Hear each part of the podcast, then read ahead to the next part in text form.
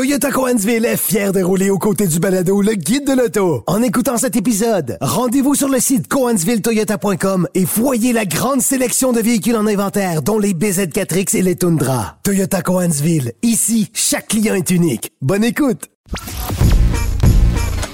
Laissez faire votre clientèle. Entrez directement dans le guide de l'auto. Cube Radio. Germain, le guide de l'auto, reviendra à la télé en janvier prochain, mais il y a aussi l'Académie du guide de l'auto qui est en ondes euh, dès ce week-end. Euh, et ça, c'est animé par Patrick Benoît. Et, c'est une émission qui roule depuis quand même quelques années, dans laquelle euh, je fais moi aussi quelques chroniques. mais le cœur de l'émission sont évidemment les invités qui sont là et les, les je ne veux pas dire les obstacles, mais les défis que ces invités-là doivent relever. Et celui qui va... Et, et les véhicules qui mettent à l'essai. Et les véhicules qui mettent à l'essai. Ouais, voilà. Alors, euh, celui qui chapeaute un peu tout ça, c'est évidemment l'animateur Patrick Benoît qui est avec nous aujourd'hui. Salut Patrick. Bonjour. Salut, salut les gars. Bon, écoute, euh, tu as eu euh, pas mal de fun, j'ai compris ça cet été, à enregistrer toutes ces émissions-là et surtout de, à, côtoyer plusieurs invités. on peut s'attendre à quoi cette année comme, comme distinction par rapport à l'année passée? Ben, écoute, euh, il y a l'arrivée de Bertrand Godin, entre autres, qui va nous parler de technique de conduite. Euh, toi, tu seras là aussi, Antoine, tu l'as dit. Tu, pourras nous expliquer ce que tu vas faire, mais c'est conseil, entretien, euh, tu vas parler des véhicules. Toi, tu es le spécialiste des véhicules. Vous l'avez, vous l'avez bien dit d'entrée de jeu. L'Académie du guide de l'auto, là, c'est oui, c'est des autos. Puis Antoine t'assure très bien cette portion-là mais c'est aussi très ludique le, côté où on reçoit des invités. Il y a deux personnalités par émission qui viennent faire leur tour. On est sur un circuit. Puis tu sais, ça roule depuis, euh, ben moi je l'anime depuis quatre ans, là.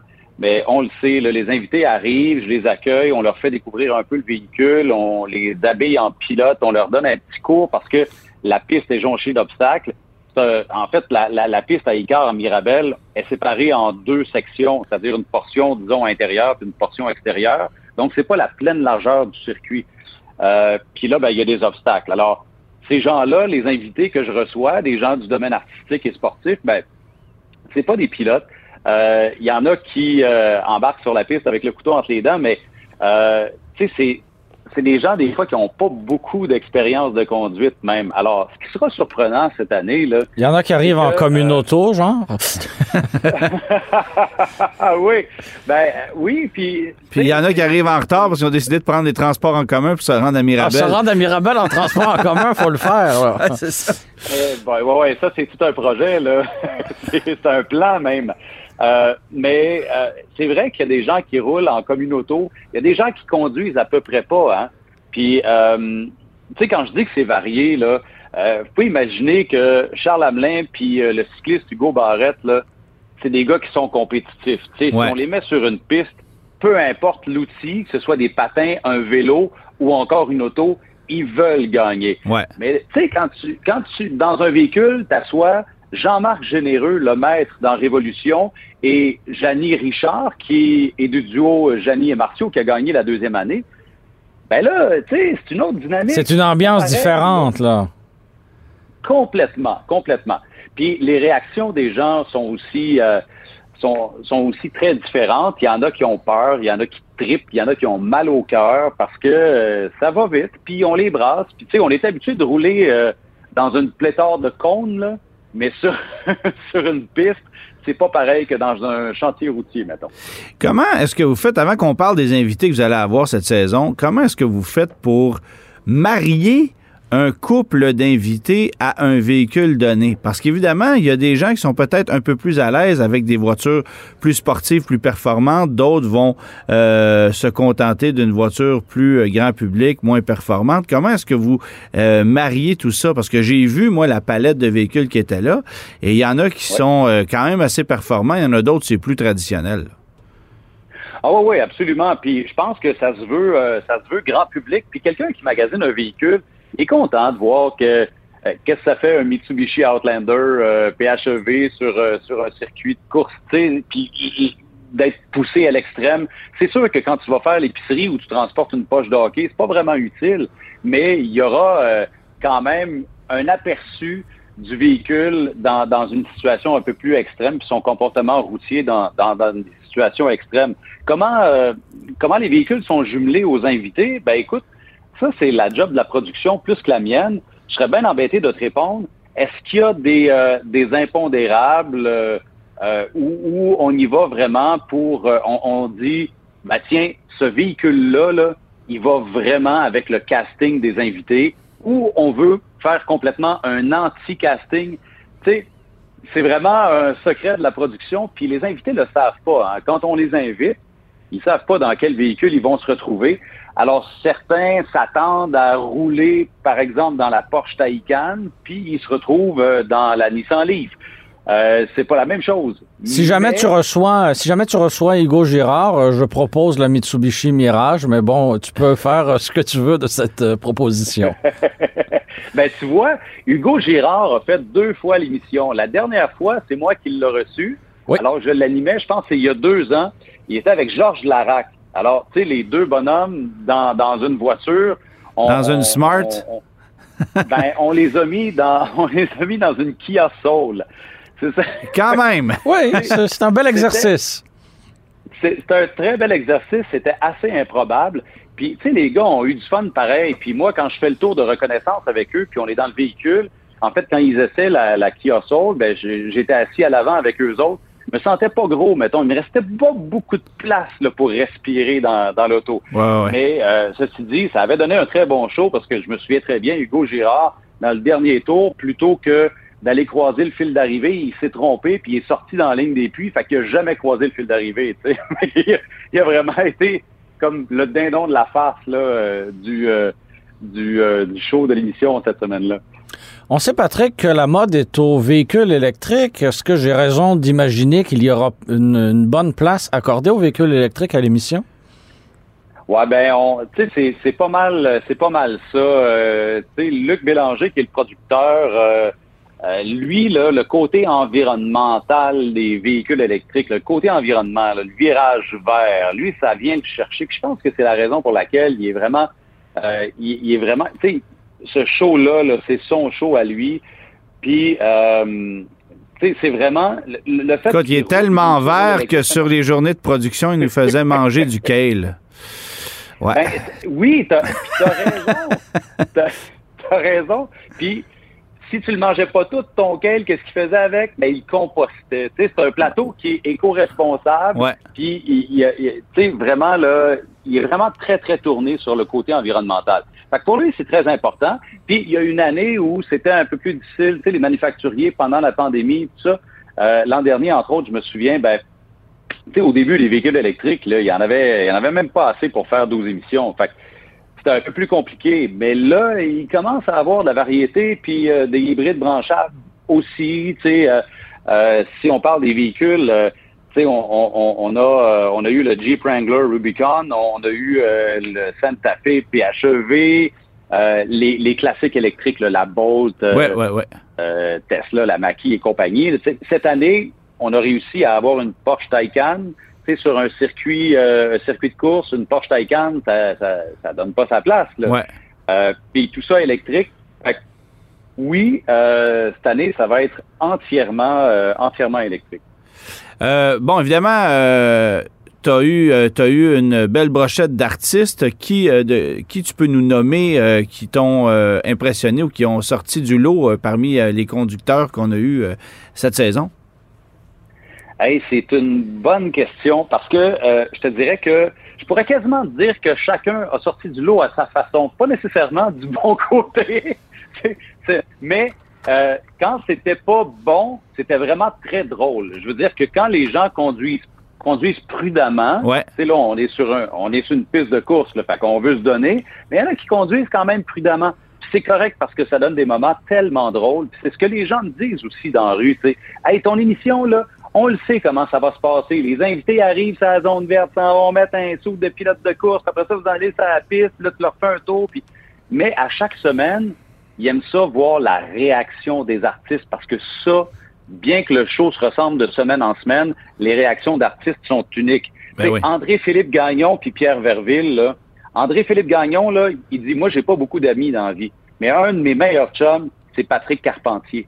Puis il dit, quand je vais à Las Vegas, on se promène en char, il me donne des rides. Puis Pierre Verville, lui, là, ben, sa passion, c'est l'ornithologie. Fait que lui, là, il conduit là, comme un chauffeur du dimanche, les coudes à côté sur le volant, puis il regarde en avant, puis il regarde partout, il est ultra concentré, là, mais ça va pas vite. c'est vraiment, c'est vraiment comme ça, là, ça tire vraiment dans tous les sens. Philippe Laprise, qui est hyper actif, écoute, ah bon? il parle du début à la fin. Ouais, Est-il hyperactif? La prise. Euh, il, parle du début à la fin. Là. Il est avec Chantal Lacroix qui, elle, avait mal au cœur, contrairement à lui. Lui, il parle, il parle, il parle, il essaie de la rassurer, tu sais, mais euh, on a eu Joël Legendre, Alain Dumas, euh, qui on a eu aussi. On commence la saison avec les humoristes Eve Côté puis Richardson Zephyr. Richardson aussi, et c'est très drôle. un, anti-casting, là. Tu sais, on les ouais, pas sur une piste de course Pierre-Olivier Zappa, le nouveau chef d'antenne du 22h à TVA, et la chef d'antenne Frédéric Gay aussi, la journaliste sportive, on la connaît très bien, vont s'affronter dans la Porsche Taycan. Ça, c'est vraiment, euh, c'est vraiment mémorable aussi. Frédéric, elle est extrêmement compétitive. C'est hallucinant. tu m'étonnes. ah oui, ah oui, ah oui. Bon. Euh, tu, nous as glissé un mot sur, euh, sur la Porsche Taycan. Euh, j'ai envie de, de, connaître peut-être ton coup de cœur parmi les véhicules que tu as, pu, tu as pu voir et conduire cette année. Je me doute que la Taycan en fait partie, mais je pose la question quand même. Ben, c'est clair que la Taycan en fait partie, puis je la connaissais pas, je l'avais jamais essayé, puis on me, la, on me dit, là, regarde, prends-la, puis va sur la piste avec, gars, un fou d'une Porsche, toi. Fait que, tu sais, en ville, je ne sais pas comment se comporte. J'en ai une petite idée, là, mais sur une piste, c'est solide. Parce que, tu sais, vous le savez, les gars, euh, une particularité des véhicules électriques, c'est le poids. Hein? Puis sur une piste de course, quand tu arrives dans un virage, le poids est extrêmement important. Ouais. Ben, la Porsche Taycan, tu le sens pas. Ça colle. Tu sais, tout, tout ce qui est tout, tout, tout ce qui est Porsche, ben, ça se retrouve dans ce véhicule-là, veut, veut pas. Fait euh, la stabilité, euh, euh en virage, c'est incroyable, en freinage, c'est incroyable. Puis là, ben, tu rajoutes l'électrique à ça, c'est t'es complètement catapulté sur la piste.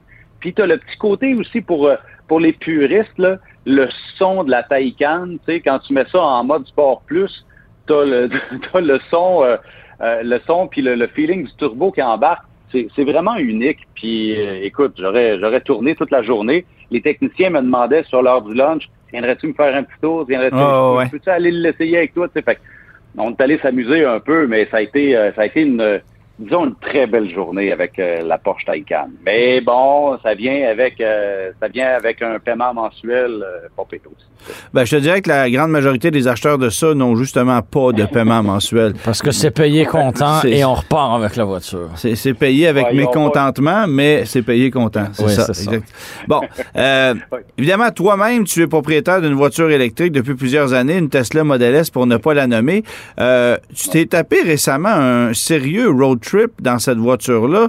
Euh, parle-nous de ton expérience parce que c'est pas évident de voyager à travers euh, l'Amérique du Nord avec une voiture électrique. Ici, il y a des bornes, là, mais partout aux États-Unis, c'est parfois un peu moins évident.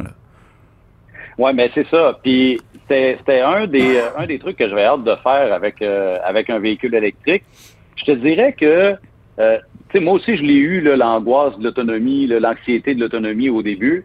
Euh, puis là, ben, au fur et à mesure, quand tu roules d'année en année, ben, ça finit par, euh, par se tasser, tout ça. Puis tu changes ton, euh, ton affichage. Au lieu de mettre le kilométrage restant, ben, tu mets ça en pourcentage, puis ça gère un peu mieux. Ouais. Mais je suis pas sûr que je l'aurais fait avec un autre véhicule électrique parce que ce qui m'a rassuré, c'était la disponibilité des superchargeurs. Il y en a partout aux États-Unis. Là, tu tournes le coin de la rue, il y en a un quasiment. Puis la beauté de la chose aussi avec la Tesla, c'est que euh, ton GPS, quand tu rentres le chemin que, que tu empruntes, si tu fais, par exemple, moi j'ai fait de chez nous à Orlando, ben lui, il m'a planifié 9-10 euh, arrêts à peu près, là.